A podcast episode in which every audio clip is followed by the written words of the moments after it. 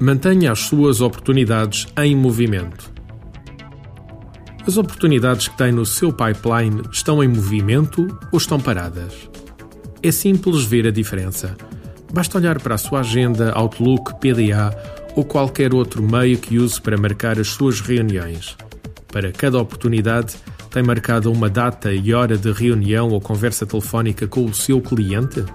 Será que o seu cliente também tem esse tempo alocado na agenda dele?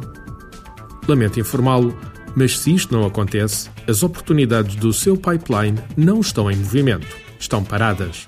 Qualquer vendedor batalha com esta intenção constantemente. Costumo pensar numa oportunidade de venda como um paciente ligado a um monitor cardíaco.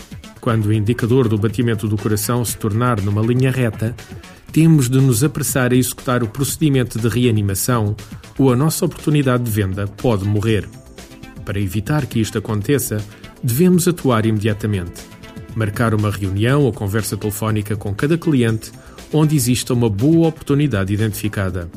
Mesmo que essa data só ocorra daqui a um mês, é preferível que ela seja marcada com antecedência em ambos os calendários. Num processo de venda real, o cliente tem tanto interesse como nós em chegar a um acordo e adjudicar a proposta que lhe irá resolver o problema que tem em mãos. No final de cada reunião, acorde com o cliente qual o próximo passo de uma forma clara e marquem imediatamente nas duas agendas. Por exemplo, se detectarmos que existe a necessidade de entregar uma proposta, no final da reunião, marque imediatamente a data de entrega da mesma. Lembre-se que o mais importante para que isto aconteça é pensarmos de antemão qual o plano de ação que temos para cada oportunidade.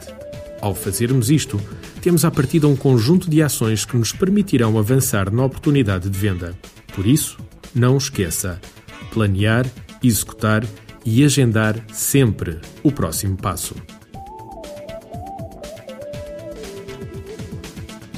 Artigo de José Almeida, locução de João de Souza, produzido nos estúdios da Universidade Autónoma de Lisboa.